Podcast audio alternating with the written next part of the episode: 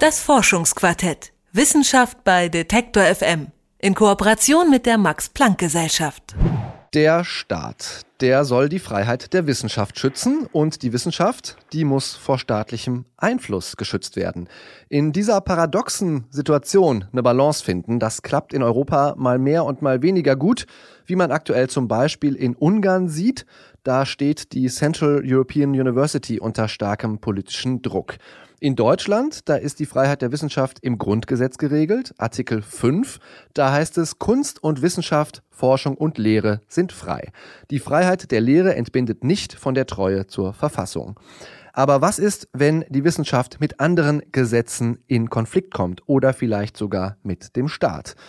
Diese und weitere Fragen, die möchte ich mit Professor Dr. Michael Stolleis besprechen. Er ist emeritierter Direktor am Max-Planck-Institut für europäische Rechtsgeschichte und hat für seine Arbeiten zu öffentlichem Recht und Rechtsgeschichte zahlreiche Auszeichnungen erhalten. Schönen guten Tag, Herr Stolleis. Guten Tag, Herr Erle. Herr Stolleis, das Grundgesetz ist jetzt 70 Jahre alt äh, und genauso alt ist auch Artikel 5 Absatz 3, der die Freiheit von Kunst und Wissenschaft schützt. Sie sind Historiker und beschäftigen sich ja unter anderem mit der Geschichte der Verfassung. Welche gesellschaftlichen Entwicklungen haben denn in Deutschland maßgeblich zu dieser Formulierung von Artikel 5 Absatz 3 beigetragen? Können Sie uns da einen kurzen Abriss geben? Die Formulierung ist äh, erstaunlich alt. Im späten 18. Jahrhundert, also in der Zeit der Aufklärung, hat sich äh, allmählich eine Überzeugung herausgebildet, dass es besser sei, Wissenschaft, Forschung, Lehre frei agieren zu lassen. Das war vorher nicht so. Die Universität Göttingen hat 1731, das war damals sensationell, garantiert, ich zitiere, unseren Professoren ist ohne Rückhalt erlaubt, selbst das deutsche Staatsrecht bloß nach ihrer Überzeugung vorzutragen.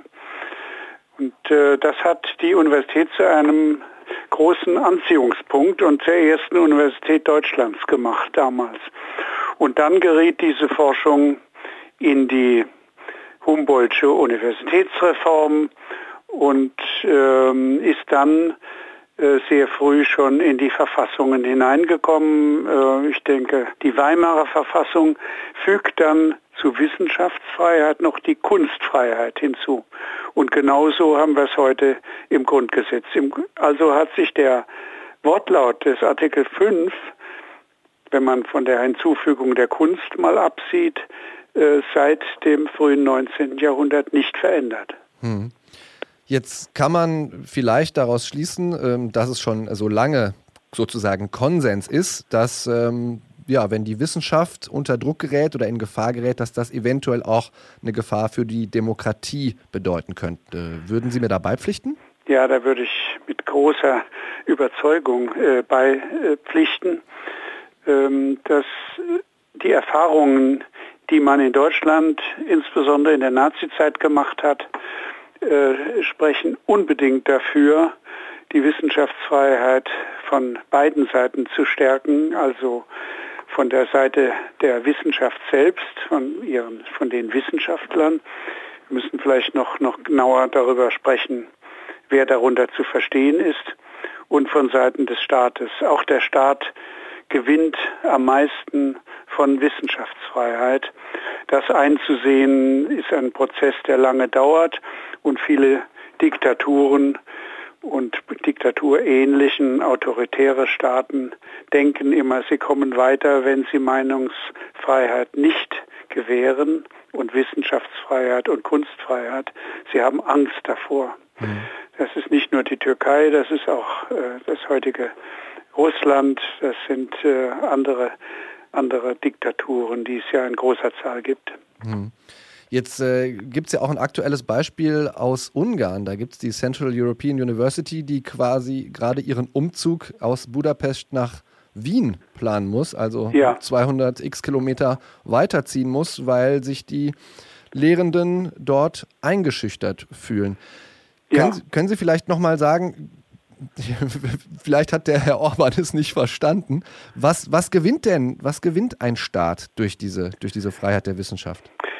Nicht nur der Staat, sondern die ganze Gesellschaft gewinnt davon, dass sie Wissenschaft und Kunst nicht dirigiert, denn äh, die aktuellen Perspektiven, die Meinungen, die man immer in der Gegenwart hat, sind ja nicht das, was künftige Wissenschaft entdecken kann. Also man ist in der Gegenwart immer gefangen in dem, was man für nützlich hält und das ist meistens für die Zukunft dann falsch. Also man sollte darauf vertrauen und die Erfahrung spricht dafür, dass es positiv ist, wenn man darauf vertraut, ähm, dass das freie Spiel des Geistes und der Kunst mehr hervorbringen als ihre begrenzte Zügelung, die ja im Grunde doch nie gelingt, weil der Geist eben frei ist. Hm. Jetzt äh, haben wir schon ein bisschen über, sagen wir mal, autoritäre Tendenzen oder vielleicht sogar Diktaturen äh, gesprochen. Ähm, jetzt gibt es aber Leute, die sagen, auch in einer offenen Gesellschaft kann die Freiheit der Forschung in Gefahr geraten. Wie sehen Sie das zum Beispiel bei wirtschaftlichen Interessen, wenn die einen zu großen Einfluss auf die Wissenschaft haben? Es ist nicht nur der Einfluss der Interessen, auch die Wissenschaftsfreiheit und die Kunstfreiheit äh, ist ja schon gesetzlich ähm, an vielen Punkten beschränkt. Es gibt beschränkte Mittel, es gibt beschränkte Personenzahlen, es gibt nur beschränkte Plätze, an denen gelehrt äh, und ausgebildet werden kann. Es gibt äh, Vorschriften des Strafrechts, also Beleidigung, Verleumdung, solche Tatbestände, Volksverhetzung, alles das muss ja bedacht werden, äh, um zu verstehen, dass die Wissenschafts- und Kunstfreiheit nicht ohne Schranken ist. Das ist im Grunde selbstverständlich. Und im 5 Absatz 3 Grundgesetz steht ja noch ein rätselhafter Satz, die Freiheit der Lehre entbindet nicht von der Treue zur Verfassung. Das äh, ist ein Satz, der neu hineingekommen ist 1949, weil man einige spektakuläre Fälle von Republikfeindlichkeit auf dem Katheder in Erinnerung hatte. Eine praktische Bedeutung hat dieser Satz heute nicht, aber er kann irgendwann mal relevant werden. Mhm. Also die Eingrenzung durch, durch Gesetze ist gewissermaßen selbstverständlich. Die müssen sich natürlich immer prüfen lassen im Lichte der garantierten Freiheit. Sie dürfen also den Kern dieser Wissenschafts- und Kunstfreiheit nicht antasten oder nicht strangulieren. Und so ist es einerseits ein Organisationsgrundrecht, also geschützt werden Universitäten, auch Fachhochschulen, sogar Schulen, die Max-Planck-Gesellschaft äh, und die dürfen und können sich mit Hilfe dieses Satzes gegen äh, Einflussnahme von staatlicher Seite, ungerechtfertigte Einflussnahme äh, wehren. Die, die, zweite Seite ist die persönliche Seite, also das Grundrecht der forschenden und der lehrenden Individuen. Die sind natürlich auch gebunden durch Arbeitsverträge, die, durch Beamtenstellungen, Berufungsvereinbarungen. Es gibt Verschwiegenheitspflichten, es gibt eventuell vereinbarte Begrenzungen von Publikationsmöglichkeiten und so weiter. Also man muss sich die Wissenschafts- und Kunstfreiheit umgeben vorstellen von Gesetzgebungsbeschränkungen, die immer wieder geprüft werden müssen, wie weit sie gehen und ob sie nicht das Freiheitsrecht letztlich strangulieren. Hm. Äh, gut, dass Sie es ansprechen. Also es, einige Bundesländer haben ja zum Beispiel mittlerweile Zivilklauseln ähm, ja. sich gegeben, um sozusagen die Forschung auf rein friedliche Zwecke zu beschränken. Halten Sie das für so eine, ja, so eine, so eine Einschränkung, die immer wieder neu verhandelt werden muss? Oder wie sehen Sie das? Ähm, ich halte diese Klauseln nicht für glücklich weil Grundlagenforschung, die ja an der Universität und den Max-Planck-Instituten in hohem Umfang stattfindet, äh, niemals so betrieben werden kann, dass alle ihre Anwendungsmöglichkeiten im Blick sind. Also Grundlagenforschung ist vielseitig verwendbar in, im guten und im bösen Sinne. Und insofern hat diese Klausel meiner Meinung nach wenig praktischen Sinn. Äh, niemand wird an Universität erwarten, dass dort Panzer gebaut werden oder Raketen.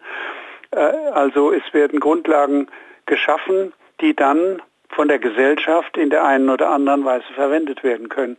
Also ich bin da skeptisch, was die Reichweite und, und die Wirkung solcher Klauseln eingeht. Aber es gibt natürlich Grenzen bei der Züchtungsforschung, bei den Tierversuchen, ähm, bei der Nanotechnik, die ja auch sehr gefährlich werden könnte einmal in Zukunft, äh, oder wenn Ausspähungsprogramme für Spionage und andere Zwecke entwickelt werden.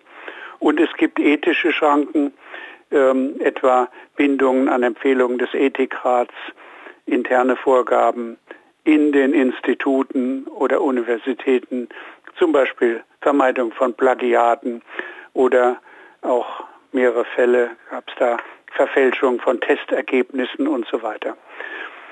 Weil das ist ja auch so ein, so ein Eindruck, den ich da bekomme, dass ja, sich eine Gesellschaft ähm, zum Beispiel auch im Hinblick auf, sagen wir, künstliche Intelligenz oder Genforschung, Sie haben eben die Züchtungsforschung schon angesprochen, immer wieder Gedanken machen muss. Was kommt da auf uns zu? Wollen wir das und kann man es überhaupt absehen? Was würden Sie vielleicht zusammenfassend sagen? Ist Artikel 5 Absatz 3 äh, noch in guter Verfassung oder ähm, muss da irgendwie was neu ausgehandelt werden? Ähm, Artikel 5 Absatz 3 als Text ist in bester Verfassung. Was daraus gemacht wird, hängt von der Auslegung durch das Bundesverfassungsgericht und andere Gerichte ab, denn der Text realisiert sich ja erst in der Interpretation in konkreten Fällen. Und da würde ich ähm, in einer Gesamtbeurteilung sagen, da sind wir in sehr guter Verfassung. Das wird klug, äh, insbesondere im Bundesverfassungsgericht, miteinander abgewogen. Die Restaufgabe ist aber die größere. Das ist die politische Diskussion innerhalb der Gesellschaft. Wie weit soll etwa ähm, pränatale Diagnose gehen, wie weit soll äh, Züchtungsforschung gehen, Veränderung von Genmaterial, Nanotechnik und so weiter.